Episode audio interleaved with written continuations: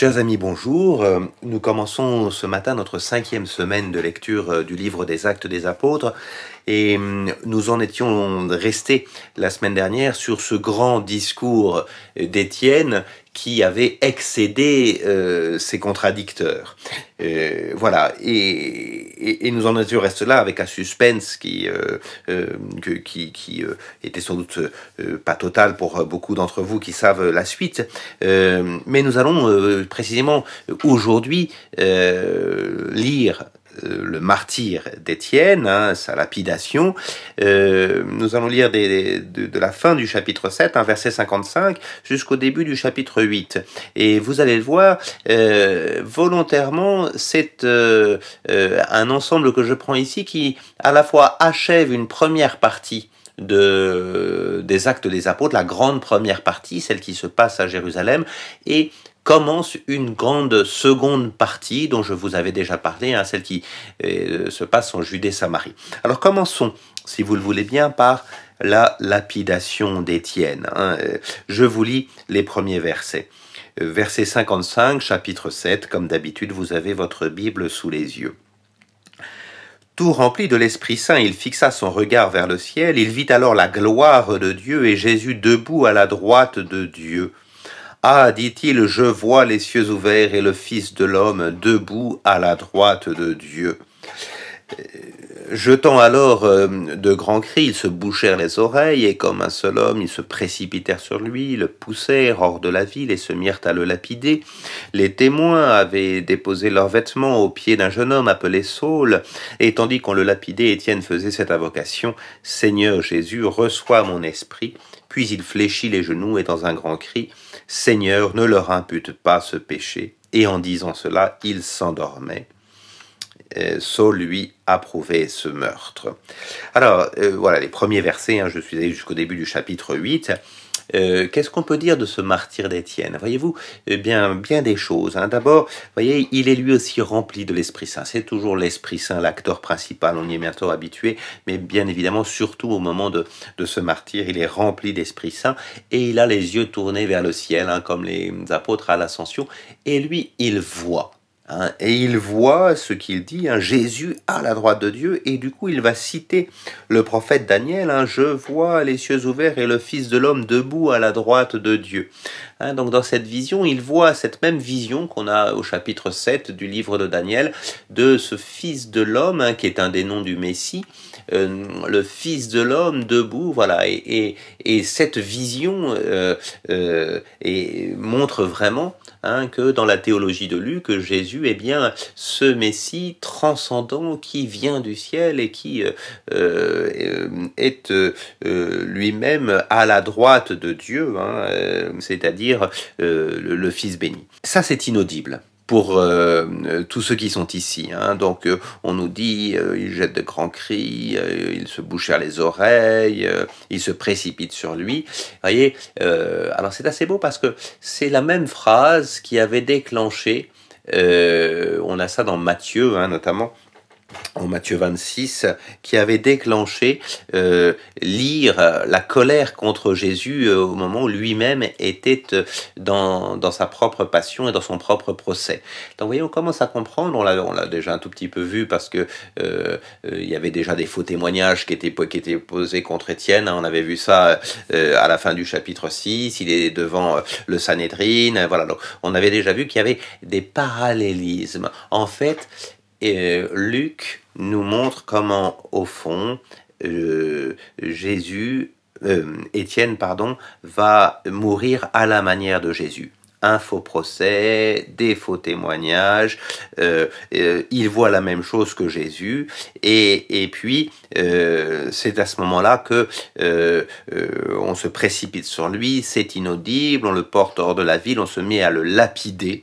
Voilà, cette lapidation, hein, bien sûr, c'est pas, on a vraiment un, un lynchage. La vraie difficulté là-dessus, c'est que la lapidation n'était pas complètement permise par les Romains, mais à quel moment est-on on ne sait pas vraiment. Voilà, historiquement, les choses sont pas si simples que cela. Toujours est-il qu'il y a cette lapidation. Alors, je reviendrai sur Saul, dont on nous parle au verset 58, en nous disant que il est présent et qu'on a déposé les vêtements à ses pieds, mais je reviendrai sur lui. Je termine avec la lapidation d'Étienne. Hein.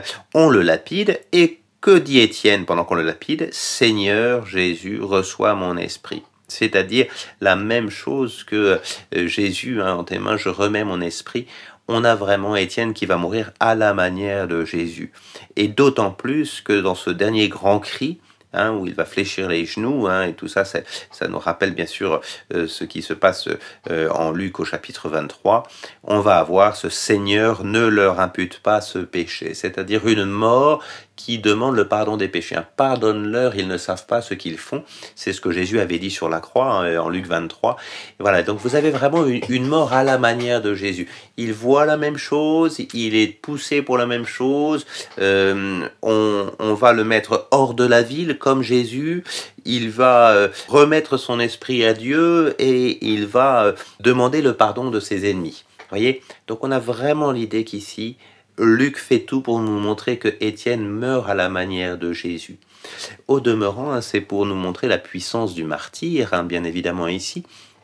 Ce qui pourrait paraître étonnant, et reviendra dessus, c'est que, vous euh, voyez, euh, euh, Luc, qui, connaît, qui sait très bien que et Pierre et Paul, au moment où il écrit, ont déjà été martyrisés, choisit de ne pas raconter le martyr ni de Pierre ni de Paul, mais uniquement d'Étienne.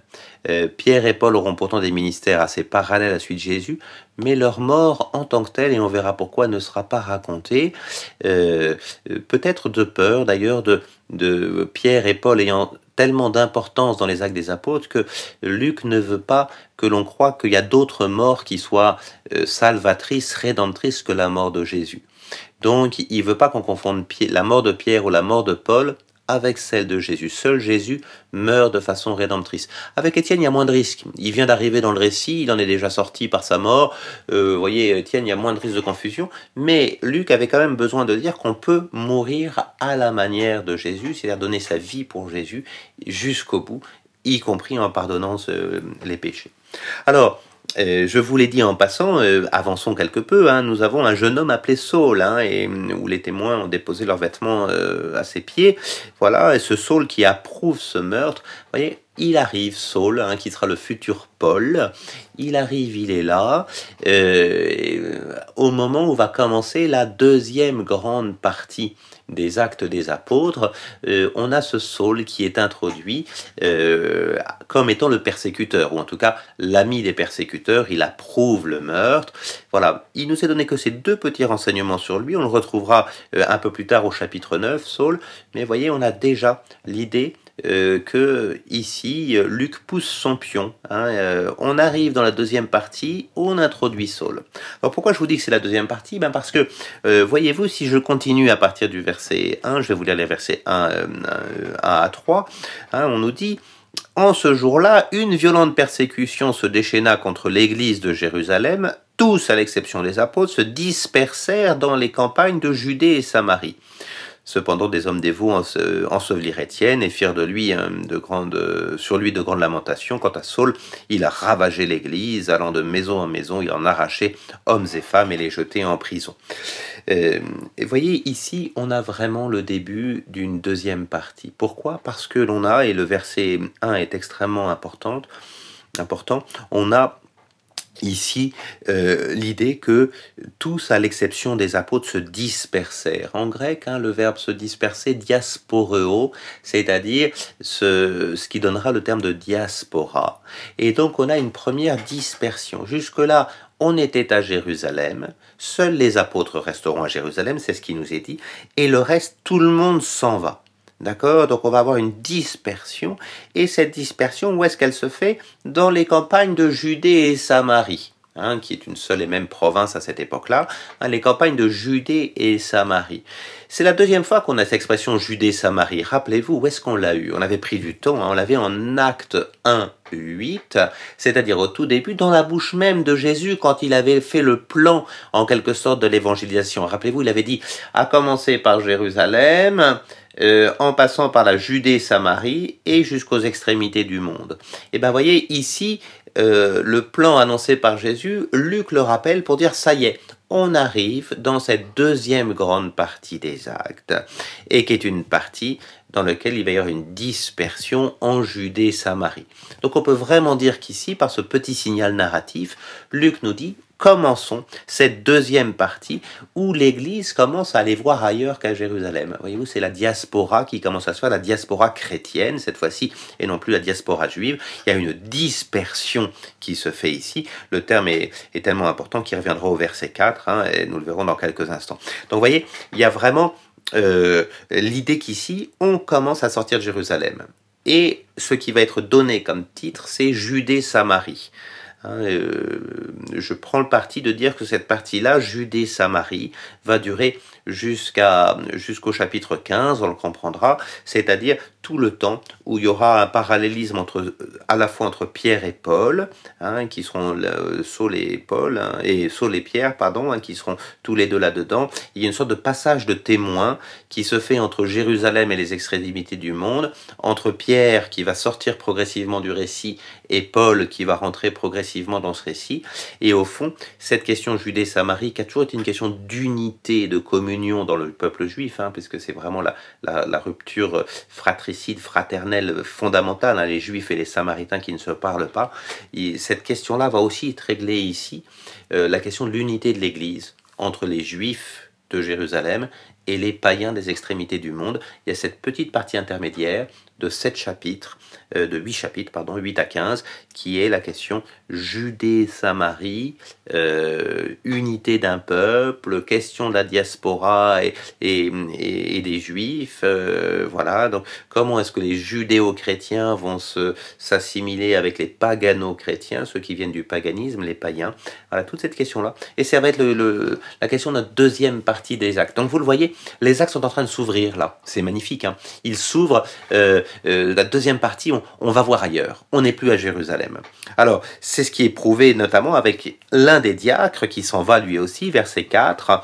Ceux-là donc qui avaient été dispersés, encore le même terme de diaspora, s'en allèrent de lieu en lieu en annonçant la parole de la bonne nouvelle. On retrouve l'évangile, Euangelion. Hein, et donc, vous voyez, à nouveau, Euangelizomai, on annonce la bonne nouvelle. Je vous avais dit qu'on commençait à passer dans ce vocabulaire-là. Et c'est ainsi que Philippe, qui était descendu dans une ville de la Samarie, vous voyez, ça commence, Philippe part en Samarie, il proclamait le Christ, les foules unanimes s'attachaient à ses enseignements, car tous entendaient parler des signes qu'il opérait ou les voyaient. Euh, de beaucoup de possédés, en effet, les esprits impurs sortaient en poussant des grands cris, nombre de paralytiques, d'impotents furent également guéris, et la joie fut vive en cette ville. Voyez Et donc on est déjà avec l'évangile qui sort de Jérusalem et il se passe la même chose dans les autres villes que ce qui se passait à Jérusalem. Les mêmes signes, les possédés, les paralytiques, les impotents qui sont guéris. Voilà, et la joie qui fut vive.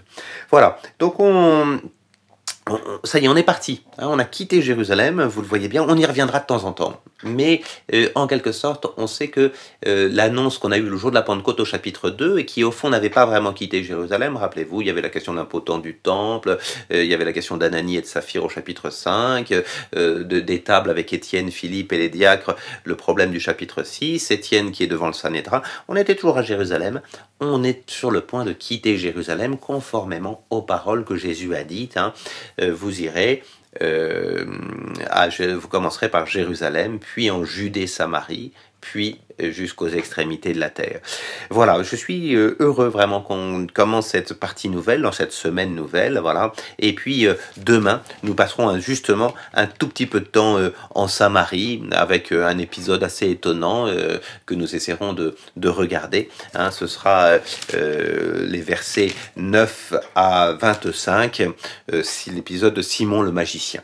Voilà, à demain et très bonne soirée à tous.